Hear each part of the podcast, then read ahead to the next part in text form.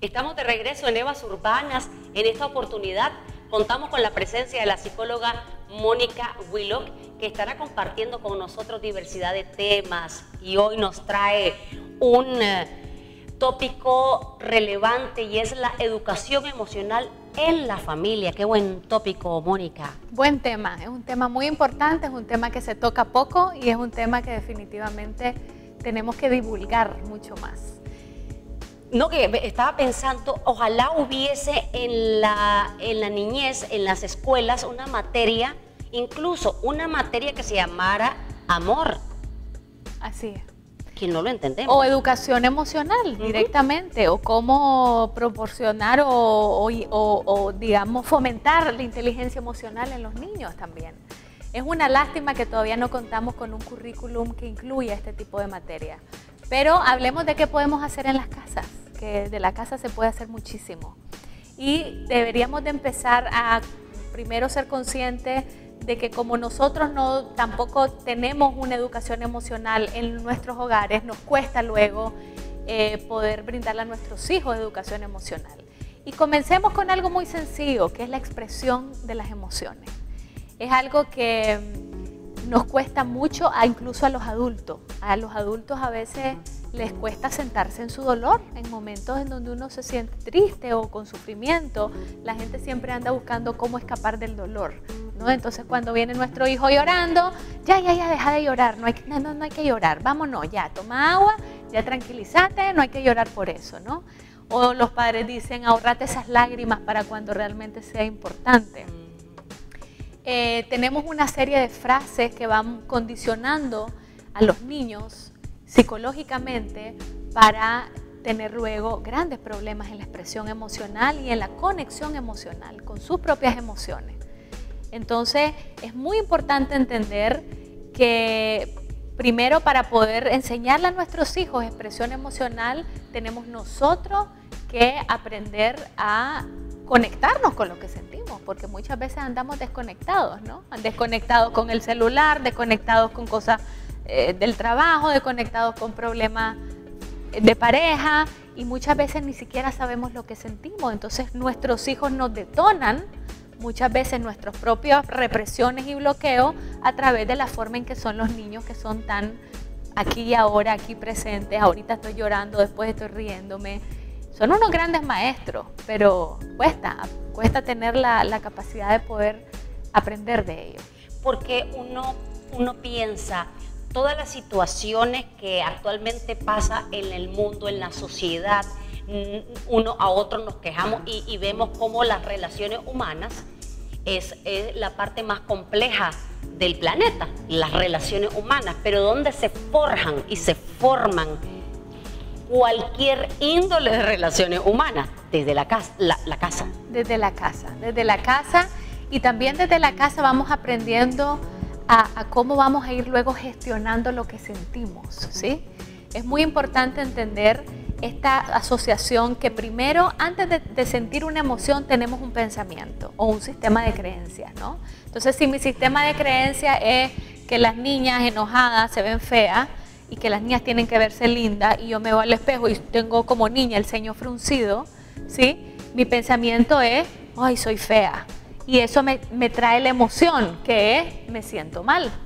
Y eso me trae la acción o la conducta, que es no quiero ir al colegio. Por ejemplo, estoy dando un ejemplo muy, muy, muy sencillo para que la, la gente pueda entender que cuando vemos una emoción tenemos que ver también atrás de esa emoción y no solamente quedarnos con la conducta superficial de ese niño o esa niña, sino tratar de ver ahí qué hay atrás, cuál es la necesidad afectiva detrás de esa emoción, cuál es el pensamiento o el sistema de creencias que tiene ese niño.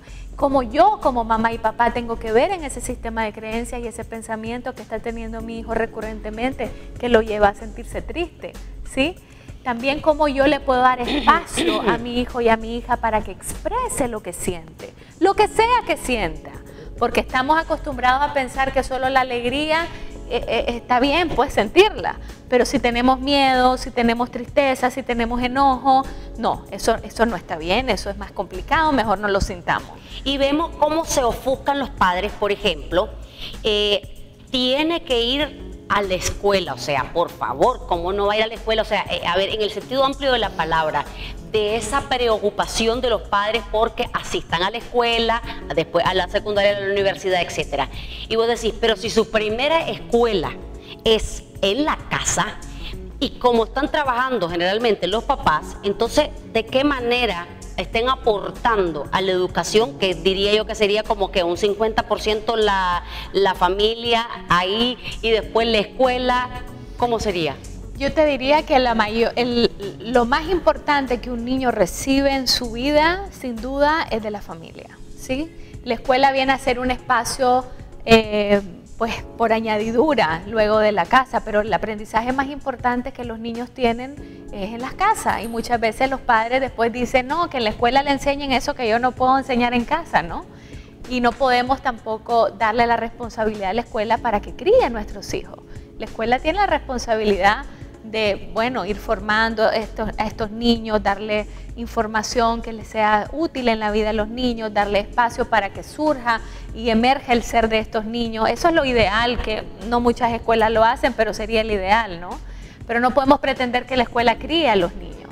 Ahora, cuando las familias no tienen la conciencia de poder eh, darles educación emocional a sus hijos, ojalá que la escuela lo haga, porque sí la escuela puede salvar a muchos niños que están en situaciones muy difíciles en sus casas, creo yo. Eh, es, muy, muy complejo realmente toda esta parte y uno, y uno escucha a los adolescentes, escucha, bueno, nosotros mismos los adultos, eh, es que mi marido es frío, mi esposa es fría, mi esposa es, regañona, no sé qué, no sé cuánto, y uno viene y dice, a ver, ajá, ¿cómo era la mamá? Y cómo era el papá, y cómo era su niñez. Y todo viene de la niñez. Exacto. Y sobre todo cómo somos nosotros mismos, que es lo que más nos cuesta ver, Cristiana. Estamos siempre, eh, muy fácil culpar a los otros y decir, la culpa la tiene el otro, el papá que no está haciendo bien el trabajo, o es la mamá la que no está haciendo bien el trabajo, o es la escuela, ¿no? Pero es muy difícil sentarnos al espejo y ver en realidad qué nos está pasando a nosotros. ¿Qué nos está pasando emocionalmente a nosotros? ¿Por qué andamos tan enojados? ¿Por qué andamos tan cargados? ¿Sí? ¿Cómo hacemos para liberar esas emociones? No sabemos lidiar con nuestras emociones los adultos, no sabemos gestionarnos, autorregularnos, no sabemos ni siquiera sentarnos en el dolor. Siempre andamos viendo cómo ir a escapar del dolor. Mejor me veo una película, me como un galón de helado, me voy a la fiesta, me emborracho, hago mil, de, como de más, trabajo de más, estoy en internet de más, tengo... También, por otro lado, ¿qué pasa con las personas que no logran identificar? las emociones, que eso pareciera algo raro porque uno dice, ay, ¿cómo no van a identificar las emociones? Pero hay gente efectivamente que no eh, logra identificar porque bueno, ¿cuántas emociones tenemos? un montón. Hay, cuatro emociones básicas que son eh, la alegría, la tristeza, el enojo y el miedo. Y de esas cuatro emociones básicas se deriva el resto de emociones que tenemos que son múltiples. No te podría dar un, un número. Pero estás tocando un tema importante, que es el tema de personas que no tienen la capacidad de conectar con sus emociones porque están demasiado en la razón, demasiado en la parte mental, en la parte lógica. Y esto suele ser muchas veces un problema que muchos más hombres padecen también. También porque los hombres han tenido una educación más castradora y represiva en torno a las emociones, ¿no? Los niños que lloran no está bien visto, tenés que ser fuerte y valiente si sos hombre, si no pareces mujercita o cochoncito, y empiezan a tener eh, pues oraciones despectivas en relación a la expresión emocional. Y eso hace que muchos hombres se refugien en la lógica y en la parte de la razón. ¿Sí? Entonces uno le dice al hombre, ¿cómo te sentís? Bueno, yo pienso, no, ¿cómo te sentís? No, pero yo pienso. y es muy difícil que bajen a la parte emocional porque han tenido como, como mecanismo de defensa la hiperracionalización de, de las emociones, ¿no? Y esto incluso tiene un nombre. Eh, cuando llega a ser en, forma muy aguda, eh, se llama alexitimia, que es un trastorno que está descrito por la incapacidad de conectar con lo que siento, con mis emociones y también la incapacidad de leer emociones en otro. Imagínate, por ejemplo, cuando no se percata la pareja, las personas de esto, entonces lo vamos a catalogar eh, como una persona mala.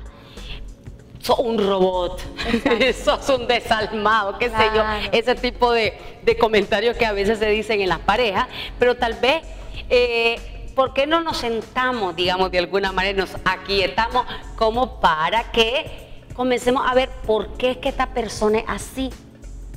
Porque a veces cuando escuchamos, digamos, pues a, a, los jóvenes que están, es que mi mamá no me entiende, mi mamá no sé qué, mi mamá no sé cuánto, mi, papá, mi qué. A ver, pero ¿cómo fue la crianza de tu mamá también? Claro, claro, claro. Es muy importante entender, no con el, con, el, con el afán de culpabilizar, sino con el afán de tener más conciencia de que si mi mamá o mi papá son así, les cuesta expresarse o les cuesta aceptar que yo estoy triste en un momento y quiero llorar como niño o niña, también tiene que ver con lo que ellos han vivido de niños, ¿no? pero sí tenemos definitivamente que eh, estar conscientes de que saber qué nos pasa emocionalmente, darle espacio a nuestras emociones, expresarlas de formas adecuadas, eh, autorregularnos cuando nos sentimos realmente eh, sobrepasados por una emoción. Las emociones tienen un mensaje, no vienen para molestarnos, no vienen para hacernos daño, vienen porque tienen un mensaje incluso a veces biológico. ¿sí? Tienen un mensaje para que pongamos atención a algo que nos está molestando, que puede tener que ver con, nuestra situación de vida o, o, lo que sea, ¿no? Entonces démosle atención a esas emociones. Están ahí por algo, no están ahí por error de la naturaleza. Y que, que, uno piensa, bueno, lamentablemente las emociones ahora, y, bueno, que se transfieren en dolencia física, en hasta el ojo le duele a uno, pues de todo. Y entonces uno generalmente va, acude al médico cuando tenés un problema del riñón, cuando ya está a punto de, de, paralizarse el riñón. Pero, por ejemplo, con las emociones, no es así. Entonces, eh, eh, ojo con, con, eso, digamos, de cuántas afectaciones emocionales puede cargar usted que tal vez se transfieren es, le está doliendo el hígado, el riñón, el corazón, no sé qué, pero que viene un trasfondo emocional. Sí, sí, un trasfondo emocional y como te digo, un trasfondo de pensamientos y de sistemas de creencias que no los podemos olvidar. Tenemos miles de pensamientos al día y no los podemos tomar en serio, los pensamientos, tan en serio, pero cuando se transmite, o sea, cuando el pensamiento llega a afectarnos tanto que surge una emoción, esa emoción tiene que ser atendida. No podemos reprimirla porque en la medida en que nos resistimos a esa emoción, va a persistir y se puede volver peor, pues se puede volver incluso un problema físico. Sin embargo, eh, nosotros eh, hoy en día tenemos la posibilidad de, de tener y aprovechar lo que está sucediendo en el mundo ahora con toda la información disponible, con las redes sociales. Por ejemplo, Mónica, vos haces Facebook Live donde contestas las preguntas de las personas que siguen tu página aprovechemos eso para educarnos y, e ir creando y reeducándonos a todos. Tu mensaje último para los televidentes. Pues mi mensaje es que hablemos más de lo que sentimos, de que expresemos lo que sentimos y que cuando nuestros hijos vengan y expresen una emoción, ya sea enojo o tristeza o lloren, en vez de regañarlo, celebremos eso, digámosle qué bueno amor que estás llorando y sacando lo que sentí, qué bueno que estás diciendo que eso no te gustó, no te molestó, qué bueno que estás expresando lo que estás sintiendo, porque estamos muy acostumbrados a condenar y no validar la expresión emocional. Y ojo, cuando validamos lo que nuestros hijos sienten, inmediatamente nos conectamos emocionalmente con ellos y eso va a hacer pues que haya una mejor comunicación, una relación más estrecha.